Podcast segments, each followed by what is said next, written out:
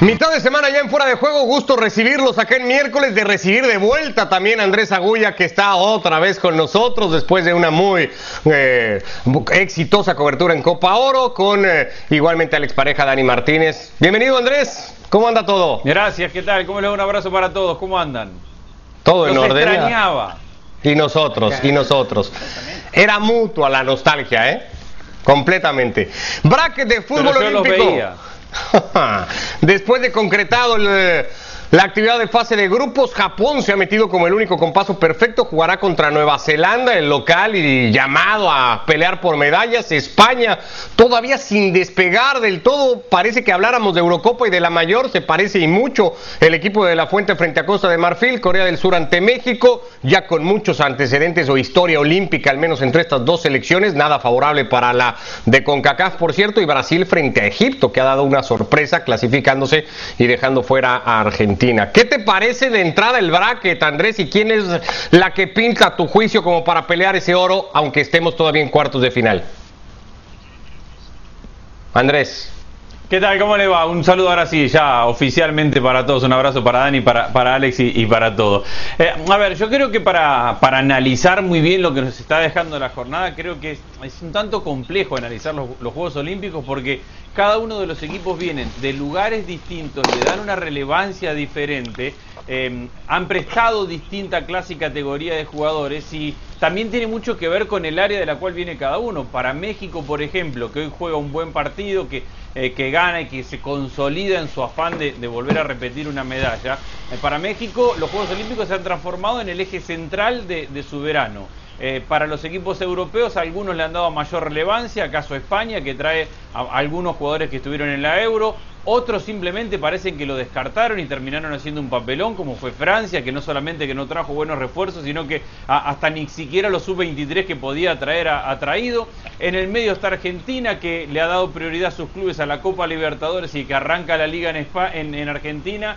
Eh, con respecto a, a, no mandar jugadores y no tiene ni siquiera refuerzos mayores de edad. Entonces yo creo que analizar lo de los Juegos Olímpicos requiere de contextualizar un poquito de cuál es la relevancia que le ha dado cada uno, cómo llega cada uno de, los equipos, qué pretendía de esto y a partir de eso cómo funcionan. Y algunos van funcionando cada día mejor como México, otros no lograron funcionar nunca como Argentina y hay otros que nos da la sensación de tener un potencial que, coincido con lo que decía recién, no termina de explotar como España, pero claramente es uno de los que mayor potencial en cuanto a calidad individual tiene. Así que me parece que, este análisis hay que hacerlo, de dónde viene cada uno, qué lugar ocupan los Olímpicos para cada uno y cómo lo está haciendo cada uno. En ese favoritismo que, que, que, siempre pues marcamos, ¿no? O, o, o, en el que nos centramos muchas veces, Alex, a la hora de los análisis, muchos juicios caen sobre la selección española, evidentemente por los nombres, por el talento, ya decía Andrés, son hasta seis futbolistas que fueron parte de la Euro, pero sigue estando Brasil, sigue estando el campeón defensor de ese tan ansiado oro olímpico que conquistara hace cinco años y que se ha clasificado primero de grupo. ¿Quién de los dos hasta ahora te ha convencido más? A mí me convence que tal como estáis, un abrazo para todos, especialmente Andrés, bienvenido de vuelta. Eh, me parece que Brasil me convence un poquito más porque sabe a lo que juega, eh, igual que España, eh, o sea, España tiene una idea muy clara, es muy identificable, porque, pero tiene los mismos problemas y las mismas virtudes que, la selección mayor, que la selección de la Eurocopa. Y, claro, buena causa de eso es porque eh, hay muchos jugadores que están repitiendo y que encima ya llevan arrastrando una temporada larguísima. Entonces yo creo que Brasil, que sabe a lo que juega, que tiene además refuerzos de, de jerarquía, como es el caso de Dani Alves, que es, que es un ganador nato, Richarlison, que está enchufadísimo y que viene de una temporada, él parece que no está acusando el cansancio, a diferencia de otros jugadores que, que lo han disputado prácticamente todo. Eh, con un fondo de armario también eh, espectacular, porque eh, tienes a, no sé, Anthony del Ajax, tienes a Martinelli de, del Arsenal, que es un muy buen futbolista que prácticamente no, no tiene minutos. Yo creo que es la selección, además, que cuenta con el, con el hecho de ser los vigentes campeones. Yo doy un puntito por encima de favoritismo a Brasil, mi segundo candidato, y estando totalmente de acuerdo en, esa contextualización que ha dicho Andrés y que me parece muy necesaria ¿eh? para entender el por qué vemos a unas elecciones eh, asomando el, morro prácticamente en las, eh, medallas y hay otras elecciones con mucho peso histórico que, que, prácticamente han desaparecido del mapa, como es el caso de Francia. ¿no? pero yo diría Brasil, España y la tercera la dejo totalmente abierta, pero creo que Japón, por la localía y por el fútbol que ha demostrado a ratitos y, por los eh, jugadores rápidos que tiene, eh, como es el caso de, Cubo, que seguramente es uno de los más conocidos, pues yo creo que tiene un paso más que los demás para la, para la tercera posición en cualquier caso, pero este sería mi orden. Eh, y además, tal como está el cuadro, si todo va como debería ir, Brasil y España se enfrentarían en la final.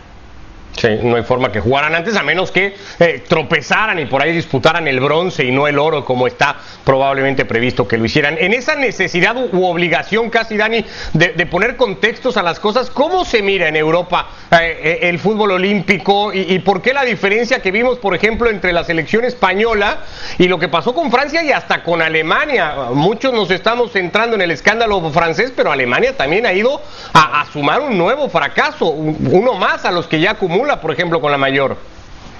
En Europa tiene un peso eh, específico distinto, me parece que, como bien señalaba Andrés, eh, eh, es necesario medir y, poner sobre la mesa a la hora de hacer el análisis. hay países, por ejemplo, Italia, en donde no estando la selección, bueno, esto pasa creo que con todos los deportes en los Juegos Olímpicos y es un poco triste a veces porque nos perdemos historias humanas y, momentos de emoción eh, muy importantes. Pero mm, cuando no participa el, del país en donde estás viendo eh, la transmisión, eh, se desaparece prácticamente un deporte, se termina una historia si no es un escándalo o una noticia impactante, no se vive. Eh, y eso creo que es una pérdida, porque una de las cosas que tienen los Juegos Olímpicos eh, es eh, eso, ¿no? La, la posibilidad de unir mundos y de, conocer historias y de vivirlas. Digo esto porque en Italia, que no se clasificó a, este, a estos Juegos Olímpicos, el fútbol lo tienes que buscar con lupa lo tienes que, tiene que ir a, desenterrarlo prácticamente. Eh, y así las cosas, es natural que eh, el peso específico que puede tener en algunos países, apenas eh, quedó afuera Francia, salió de todas las, las primeras planas y de cualquiera de las de los espacios que tenían reservado para eso. Por lo tanto, el peso específico tiene que ver con la participación o cómo le está cómo le está yendo al equipo. Pero eso imagino que, por ejemplo, en México ahora hay una gran atención sobre lo que está haciendo su selección, ¿no es verdad? Sí. Ricardo, Una, una, apreciación respecto a, lo del, a, lo de Europa. La explicación de que España eh, tenga una selección mucho más potente que la de Francia o que la de Alemania es que en España, por ley, los clubes, aunque sean Juegos Olímpicos, están obligados a acceder a los futbolistas y ahí hubo eh, pues ese pequeño rifirrafe, por ejemplo, entre el Barcelona y la Federación, por el caso Pedri, por el caso Eric García, etcétera, etcétera. En Francia y en Alemania no existe esa obligación y la Federación, las dos federaciones de hecho, han sido mucho más comprensibles eh, con, sobre todo con, las ligas, eh, porque ya entienden que esta temporada sobre todo ha sido muy larga, que ha tenido mucho desgaste y no quieren perjudicar las ligas locales que también empiezan en, dentro de cuatro días. Entonces yo creo que esa es también otra diferencia muy importante, eh, el por qué la selección española sí que está respondiendo a las expectativas y el por qué Francia y el por qué Alemania se presentaron con un equipo prácticamente desconocido. Bueno, pues fin de semana se juegan esos cuartos de final para empezar ya a enfilar el camino hacia las medallas y ver qué tan acertados son esos cálculos, esos pronósticos que se hacen con una plata y un oro muy señalados y la pelea más abierta por el bronce. Llegó a Barcelona a Lionel Messi, aunque haya sido por un ratito nada más, eh, dijo acá estoy, sigo esperando noticias al respecto, Dani, de momento no hay mayor novedad, el Barça sigue cuadrando cuentas para poder anunciar el nuevo contrato del futbolista argentino, pero ya pasó por lo menos por Barcelona como diciendo, pues aquí estoy pendiente, ¿no? Que me avisen ustedes como diciendo, esta es casa, ¿no? Quiero, la, casa está en orden, es una frase que los argentinos conocemos desafortunadamente bien. Eh, y la casa no está tan en orden, porque hasta que no, hasta que no se firme, eh, va a tener toda la gente eh, de, Barcelona, de España, de la liga, me parece un poco la garganta apretada. es natural que, que de todas maneras mi sensación es que es una cuestión de tiempo, que al final Messi es Barcelona, Barcelona es Messi y esto eh, esta historia tiene que continuar porque están eh, en una simbiosis que como la fue en otro caso, por ejemplo, eh, entre Napoli y Maradona, con, con, dos personalidades completamente distintas, puede, puede decirse que cuando se habla de una cosa, se habla de la otra. Cuando se habla de Barcelona, se habla de Messi, cuando eh, se habla de Messi, se habla de Barcelona. Por lo tanto, es una cuestión de, esperar, de tener paciencia. Pero tic-tac, tic-tac, tic-tac, la casa está en orden hasta ahí nomás. ¿eh? Sí, no, sé qué adjetivo poner a que a dos semanas, Alex, que arranque la liga en España, el Barça no haya podido firmar el contrato de Lionel Messi. No sé si es increíble, no sé si es un tanto ridículo, no sé si es... Eh, no, sé cómo definir la situación, insisto, a dos semanas de que todo, todo lo de arriba. Todo, lo que acabas de decir. Y le añado eh, otro adjetivo más surrealista, eh, porque es que no, no tiene otra, otra explicación. Eh, yo entiendo que en Barcelona están muy, muy, pero que muy tranquilos respecto a eso, respecto a la, posibilidad de, de, firmar de nuevo a Leo Messi. Eh, pero están perdiendo un tiempo precioso. No de cara a la puesta a punto del argentino, que yo creo que se merece unas vacaciones muy largas teniendo en cuenta eh, que también hasta hace cuatro días estaba disputando la Copa América, eh, pero sobre todo para que los nuevos lo empiecen a, conocer y empiecen a establecer sociedades, empiecen a establecer química, sobre todo en el caso de Memphis Depay, porque te puede salir cara o te puede salir cruz. en estos fichajes a lo largo de, de la dilatadísima carrera ya de Leo Messi en el Barcelona, siempre que se le ha fichado a un socio, a un compañero, hay que esperar a la prueba del 10. Hay que esperar a ver cómo Messi lo evalúa y si lo acepta o, si le da el tratamiento en frío, ¿no? Que, eh, si es un Alexis Sánchez, por ejemplo, o, si es un Neymar, eh, es un Slatan o, es un Pedro. Entonces, ese tipo de, sensaciones solo las puedes tener, obviamente, en base a el entrenamiento diario y a los partidos. Y eso se está perdiendo y, va a ser muy importante porque Messi no es una pieza más en el esquema de Ronald Koeman, sino que todo gira alrededor de él. Yo creo que están perdiendo un tiempo muy importante y ya sabéis el, dicho, ¿no? Las ligas, se, los títulos se levantan en abril o en mayo, pero se pierden en septiembre y en octubre. Y ese es un tiempo precioso que está perdiendo tanto el Barça como en el Real Madrid por otras circunstancias diferentes con su único fichaje ahora, con David Álava. Ahora, hay una realidad también y tiene que ver con las vacaciones de Messi. Independientemente de tener contrato o no, Messi estaría de vacaciones porque le corresponde como, como jugador. Entonces, es verdad lo que dice Alex, y estamos a dos semanas y media que arranque la liga. Eh, pero además de, Messi y estas sociedades que repito, Messi estaría de vacaciones aún con contrato.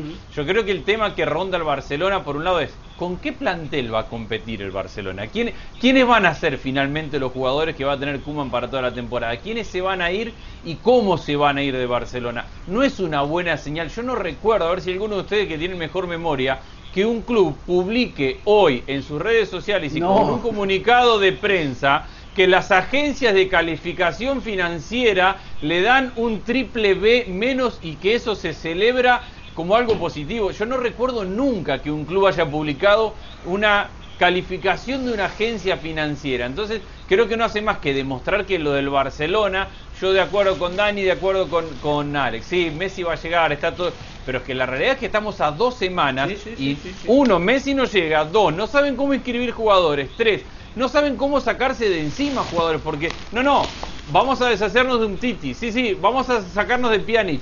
¿Cómo? Tienen contrato, no es tan fácil como decirle, estás despedido y te vas de acá. Entonces yo creo que sí es mucho más preocupante la situación global o, general del Barcelona que cuando va a entrenar Messi por primera vez. Ahí está para mí la gran preocupación, porque lo que dice Alex es verdad, arranca la liga en dos semanas, ¿eh? En dos semanas arranca la liga en ESPN Plus. Eh, el otro día dijo la porta cuando le preguntaban al respecto, dijo, no, no, estamos en posibilidad de registrar a todos y como que restó importancia. ¿Y por qué no ¿Y por qué no lo, hacen? Claro. ¿Y, lo va a poder resolver, Andrés? Eh, o, sea, ¿e-, ¿esa situación que, que se va a resolver? Yo creo que él tiene la idea que sí y, tendré, y hay muchos que están esperando con jugar con la urgencia del mercado. Ahora vos preguntás a los clubes y dicen, no, me interesa este, me interesa este, pero me tendría que desprender de este otro. Cuando llegue la última semana va a ser una carrera para ver quién se libera jugadores y a ver quién los agarra más o menos gratis y, y negociando una situación de contrato. Y jugarán muchos con que los jugadores quieren estar activos a un año y medio del Mundial. Entonces va a haber una especie de, apriete con muchos de esos jugadores en la parte final del mercado para poder conseguirlo. Así que Creo que va a ser un mercado largo y que va a arrancar la liga, las ligas, todavía con mucho de este debate. Yo creo que al final sí lo va a conseguir, pero ahí está el efecto dominó. ¿Cómo lo van a empujar a Pjanic? Y bueno, convenciéndolo que vaya a la Juventus. ¿Y cómo va a ir a la Juventus? Y logrando que Ramsey se vaya a la Premier League. ¿Y cómo va a ir a la Premier League? Y logrando... Y, y ese efecto en algún momento se va a ir dando, pero me parece que va a ser más urgente en la última semana que una cuestión que vaya de acuerdo a la planeación ideal de un director deportivo y de un club.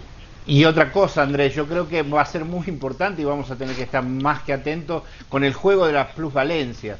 Es decir, una Eso operación es. como la que hizo eh, eh, la Juventus con, por, con Pjanic y la llegada de Arthur eh, al, al equipo de Turín, que fue meramente económico, eh, eh, es- ese, ese tipo de operaciones van a estar bajo, tienen que estar bajo la lupa, porque con un mercado tan flaco y con unas situaciones como la que bien estabas describiendo, en la que eh, cómo empujo a este, cómo me deshago de este, cómo termino con este contrato, allí vamos a tener que tener mucho cuidado porque los clubes van a tener que mostrar unos ciertos balances y para mostrar esos ciertos balances van a tener que ponerse de acuerdo para cerrar plusvalencias a lo loco. Por lo tanto, Por eso se habla, por eso se habla de Griezmann, no, no, no tiene que ver con lo futbolístico, es un jugador que puede generar esa plusvalencia que, que dice Dani porque tiene un contrato que, que ya está amortizado en un gran porcentaje y que puede generar este tipo de transacción de intercambio. La Juventus lo hizo, como decía Dani recién, y también lo había hecho antes, acuérdate, con Joao Cancelo y con Danilo, que los cotizaron en 60, 70 millones, una, una cifra que era una locura para la calidad de jugadores que hay, pero terminan generando estas plusvalencias que tiene esa ingeniería económica que necesitan los clubes y que bien dice Dani. En la Sí. teoría está muy bien, en la teoría está muy bien, pero en la, en la práctica, este año, por ejemplo, Tebas, el, el jefe de, de la liga, ya ha avisado que estas triquiñuelas se van a revisar con lupa, porque además eh, no solamente el Barça hizo ese tipo de negocio con, con Pjanic, que yo creo que es el más descarado, pero es que un año antes ya hizo lo mismo con Neto y Silesen en el, en el Valencia. Pero es tirar un, un pelotazo hacia adelante, porque ahora mismo Sí, sí. Neto, Neto que pidió salir del Barcelona porque quiere tener minutos, el Barça no lo puede dejar salir porque como su contrato todavía no está amortizado, si lo vende lo va a vender por 4 euros y va a tener unas pérdidas registradas en el ejercicio de, de 20 Lo mismo con Pjanic. Euros. Lo mismo con Pjanic. que le Y quedan además para 45 convencerlo le firmaron un contrato que no le puede Sí. pagar nadie hoy. Cinco, le fi- firmaron cinco años con una cifra, con una ficha altísima. El Barça lo que estaba haciendo era agarrar, el Barça de Bartumeu, la, la junta directiva anterior, con este tipo de operaciones, lo que hace simplemente es tomar prestado un dinero, pero a un interés altísimo, porque esas amortizaciones las tienes que pagar al final. Pues así la situación, caótica situación, creo que no hay otra forma de entenderlo del Fútbol Club Barcelona con lo que pueda pasar con Messi y con el resto de futbolistas. Increíble también, si hablamos de, de- de- estos sentimientos que despierta, eh, increíble porque no puede ser que, que- que le pase tantas cosas al Madrid a la hora de de fichar futbolistas, Andrés. Su único refuerzo hasta ahora, con ya todo lo que arrastra el equipo la temporada pasada y lo que las lesiones y los ahora tu único refuerzo confirmado se va y se contagia de COVID y a dos semanas de que arranque la liga, pues se las va a pasar aislado, metido en su casa, Da- David Álava. Sí, a ver, y la, la misma explicación que daba Alex hace un ratito acerca de lo que requiere Messi con sus compañeros. A ver, el, Barce- el- el Real Madrid va a cambiar su dupla de centrales. Ya se fue Barán y se fue Sergio Ramos. Eh, tiene que descubrir cuál es su dupla de centrales, ni más ni menos. Muchos se quedarán con la imagen de Nacho y Militao de cierre de temporada, muchos recordarán a Nacho y Militao de principio de temporada o de momentos de mayor irregularidad. Muchos quieren saber a ver si Ancelotti considera a Lava un central zurdo indiscutido o prefiero ponerlo como volante en algún momento para darle descanso a alguno de los volantes o prefiero utilizarlo de lateral izquierdo porque a Marcelo la cinta le queda fantástica y le queda divina, pero eso no lo ha hecho correr más, al menos en, en lo que hemos visto en esta pretemporada y tendrá que contar únicamente con Mendy, parece como... Entonces uno quiere ver cómo Ancelotti, técnico nuevo, con defensores nuevos, con, de- teniendo que definir una, una saga central, teniendo que definirle el puesto a un jugador que es nuevo y que es plus- plusvalente que puede jugar en polivalente, que puede jugar en distintos puestos, bueno, bien no le hace el tener que ver todo esto por televisión y además no poder entrenar. Increíble situación, Dani, ¿no? La del futbolista austriaco que todavía no ha podido ponerse a punto y que ya se tiene que meter dos semanas a casita. Sobre todo el que va a sufrir es Ancelotti, porque si bien miramos, tiene eh, poniendo como central a Lava, como bien decía Andrés, eh, es una decisión que tendrá que tomar si, si en, qué posición poner al jugador eh, polivalente austríaco. Pero pongamos que lo, lo, pone como central, teniendo tiene cuatro, poniendo en la cuenta a, Vallejos. Es decir, eh, eh, está escaso y por eso es que acá mm, se habla y se piensa a la posibilidad de que eh, se alarguen hacia Culibalí, el jugador del, del Napoli. La, operación la están trabajando de callados porque en realidad tiene buena relación Ancelotti con el, con el jugador que entrenó en Napoli y yo creo que por ahí puede ir la cosa porque eh, tener menos de cuatro centrales sería una locura, ¿no? Para el Real Madrid. Otra de las opciones que se baraja en la prensa es el, en la prensa española es la opción de Pau Torres, del, central, que además es zurdo también, del, Villarreal, que ya lleva tiempo llamando la atención no solamente del, Real Madrid, sino también de equipos de la Premier e incluso del propio Barcelona. Los dos deben ser caros, ¿eh? ¿Eh? No, sí, sí, sí, por eso, que, no son baratos. Sobre Culibalí, en su tiempo, Di Laurenti, y eso lo saben mejor mis, dos compañeros, eh, lo tasaba en, creo que eran 60 o 70 millones de euros, y Pau Torres, el Villarreal también es, es un especialista. Bueno, pero el Real Madrid se acaba de meter 60 millones, ¿no?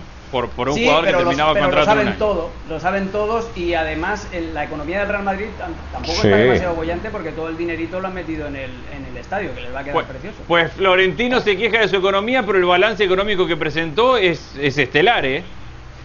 Sí, sí, sí, pero, eh, algo debe haber porque si no, eh, no se explica el por qué, no solamente esta temporada, Andrés, recuerda que la temporada pasada tampoco también fui escasísima en el tema de, refuerzos. Eh. Florentino tenía ese plan ya a dos, tres, cuatro años vista, por eso ficha a Rodrigo, por eso ficha a Vinicius con 18 años, para que luego después las expectativas que, levantaron los dos futbolistas pues, se han quedado un poquito cortas en, relación a la, realidad, al rendimiento de estos dos. ¿Se acuerdan de Zidane y Pavones? Claro, claro. No, va a ser pavones, y pavones. Pavones y pavones. y pavones. Esto va a ser el Real Madrid. Pavones y pavones. Ahora que hablas del dinero que ingresó por Barán, ¿debería gastarlo en reforzar la saga Andrés o guardarlo y seguir juntando para Mbappé? Ah, a mí me parece que es una apuesta muy fuerte el no reforzarte. Lo que dice Dani de Culibalí creo que sería una gran solución porque, porque es verdad que necesitas cuatro centrales y, también necesitas dos laterales y tenés uno y medio con, Marcelo. Entonces es una apuesta muy fuerte y, creo que nadie tiene la palabra final. La palabra final es, me la juego o no me la juego. Me la juego que, a, que entre Nacho, Militao y Alaba tengan una gran temporada, pero si es un desastre el mundo se le va a caer encima a Florentino. Y si funciona bien, pueden funcionar bien, porque de hecho terminaron bien Militao y Nacho siendo una, una dupla de centrales decente y porque llega Lava. Entonces creo que es una apuesta muy, pero muy, pero muy fuerte y que el Real Madrid tiene que invertir esa plata. Ya eh, es muy raro ver un Real Madrid, como dice Alex, recién dos años sin traer un refuerzo, perdiendo a dos centrales de, la categoría que tenía y además de centrales perdiendo a tu líder, a tu capitán, teniendo además una mitad de cancha que, no se hace más joven, más allá de la aparición de Valverde, teniendo un lateral izquierdo que ahora es tu capitán y que ya el año pasado prácticamente no jugaba y ahora menos. Le, caen un montón de futbolistas repatriados, digamos, ¿no? Odegor, Dani Ceballos. Son muchos problemas también. Luka ¿eh? Jovic, Gareth, Bale, ¿no? O sea, sí, muchos problemas le caen. Sí, bueno. Yo creo que Odegor, Odegor y Ceballos son totalmente aprovechables, sobre todo teniendo en cuenta que con Ancelotti eh, toda la plantilla hace un reset. Si estuviera todavía Zinedine Zidane, lo entiendes, ¿no? Porque a Odegor lo probó en el primer tramo de la temporada pasada, le dio minutos en los primeros partidos y luego desapareció. Y en el caso de Dani Ceballos quedó claro prácticamente desde el primer día que no lo quería. Pero vamos, yo creo que sobre todo Ceballos y Odegor son dos jugadores aprovechables. Otra cosa ya es el caso de Bale y el caso de Jovic, que mentalmente están, creo yo, desconectados del Real Madrid pero estos dos, y sobre todo en una zona donde había tan poco muñeco en la temporada pasada, eh, en el centro de la cancha, y como dice Andrés, con Modric con 35 años, con Tony Cross pasando la treintena también, necesitas refresco y necesitas peloteros ahí. Yo creo que es, son dos buenas incorporaciones, dos buenos, entre comillas, fichajes los que tiene el Madrid con el retorno de estos dos futbolistas. Y, otra cosita más del, Real Madrid, entendiendo que Ancelotti es un técnico de espalda grande, por, por trayectoria, por personalidad, a ver, ayer Allegri no hizo ningún favor en conferencia de prensa diciendo que agradeció mucho al Real Madrid, pero que él prefirió irse a la Juventus. Lo, que dejó muy claro Allegri es que Ancelotti no era la prioridad del Real Madrid. Entonces, eh, en este contexto que, está, que estamos definiendo de situación del Real Madrid, de, apuestas, de, de, situaciones por resolver, si no arranca bien la temporada del Real Madrid, esta situación de Ancelotti es el que había, pero no era el que querían ir a buscar, porque el que querían ir a buscar te dijo, no gracias, me voy a hacer cuatro años en la Juventus, si los resultados no te acompañan, empieza a generar mucho ruido alrededor del club también. Bueno, ya que estamos ya que estamos con la Juve, repasamos lo sucedido con el equipo de Turín la temporada pasada, busca retomar lo que había sido suyo durante casi una década en Italia, lo hará de la mano de Massimiliano Allegri. Dani, ¿cómo están las cosas con el regreso ayer reportado Cristiano Ronaldo? Ya imágenes suyas eh, en los primeros entrenamientos. ¿Cómo pinta todo eh, en la Juve de cara a la nueva temporada? Pinta bien porque es un hombre de la casa eh, eh, Alegri, es un hombre que conoce muy bien el ambiente, uno que habla y cuando habla dice no solo para los que los están escuchando, sino para los que están detrás de la, detrás de quinta, digamos, detrás de, las bambalinas. Eh, habla, habló mucho, yo creo, incluso con alguna declaración que me ha sorprendido, tengo que decirlo que me ha sorprendido incluso de modo negativo, eh, por ejemplo lo que dijo de, de Bonucci, que si quería ser capitán se tenía que comprar la cinta y jugar en, en su casa o en el patio del barrio. Eh, eh, no, me parece que, sea la hora de ajustar algunas cuentas, pero es la personalidad de Allegri, tiene muy claro lo que quiere hacer.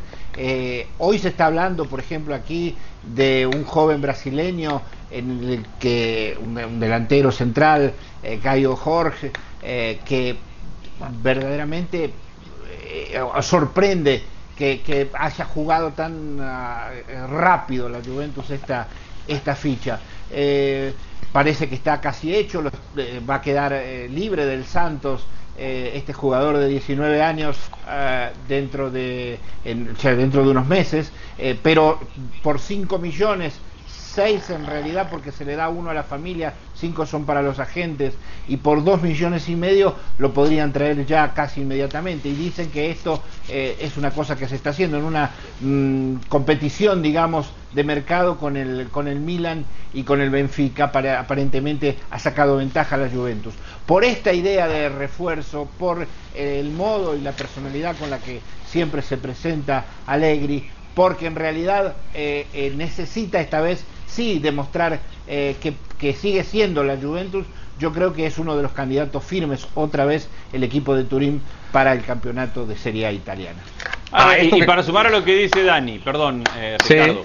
Si la Juventus ya el año pasado tenía un gran plantel, lo, de traer a Allegri es demostrar que las decisiones tomadas de Sarri primero y principalmente de Pirlo es admitir que son errores. Si ya el año pasado tenía un plantel tremendo la Juventus, si mantiene ese plantel y se va Ramsey, llega Locatelli o se va algún otro volante, Locatelli va a llegar, de, una forma u otra va a llegar. Y puede volver Pjanic, es decir, el plan, y, hay muchos jugadores que son mejores hoy que hace un año. A ver, el Chiesa que va a recibir hoy Allegri es un jugador mucho más formado y mucho más trabajado que el Chiesa de hace una temporada. De elite. McKenny, de elite mismo, que arrancó la temporada con alguna duda y terminó siendo un central top como se espera que es. Es decir, es un plantel que ya era muy bueno el año pasado y que está potenciado simplemente por haberse rodado un año más. te iba a preguntar justo por eso, por la posibilidad de Locatelli, Alex, y cómo empezaría a cuadrar ese plantel de la Juve y cómo nos los podríamos empezar a imaginar, sumado al casi inminente regreso también de Pjanic. Bueno, depende de, lo que quiera hacer. Es que Allegri eh, tiene una virtud que es increíble, que, es, eh, él se adapta a todo lo que tiene. Entonces, en función de lo que tenga, de la plantilla que tenga, va, a disponer un sistema, va a disponer el otro, porque Allegri ha jugado con todos los esquemas eh, habidos y por haber. Y, él es muy bueno analizando las virtudes y los defectos de su plantilla y en función de eso le hace un traje a medida. Pero yo creo que a la Juventud le hace falta, el año pasado ya le faltó, un organizador. Le hace falta alguien que tomara el, el relevo de Pjanic, que no sé si es buena idea que Pjanic regrese. En las segundas partes no soy demasiado eh, favorable a eso, pero me parece que Locatelli sería un acierto, porque además es producto eh, nacional, eh, conoce perfectamente la liga, le daría personalidad, le daría capacidad de distribuir, pero insisto, hasta que no sepamos cómo está cerrada la plantilla, no vamos a ver a, la Juventus de Allegri. Me llama mucho la atención lo mismo que dijo Dani, la personalidad de Allegri que se nota, que como sabe que la han tenido que buscar prácticamente de rodillas para... Cuatro años de contrato. Claro, por eso ahora sabe que él es el jefe y se va a cobrar facturitas no solamente con Bonucci. Ya las estaremos viendo sobre todo ah, y las contamos acá en Fuera de Juego. Abrazo Andrés, Alex, Dani, que les vaya muy bien a los tres, gracias.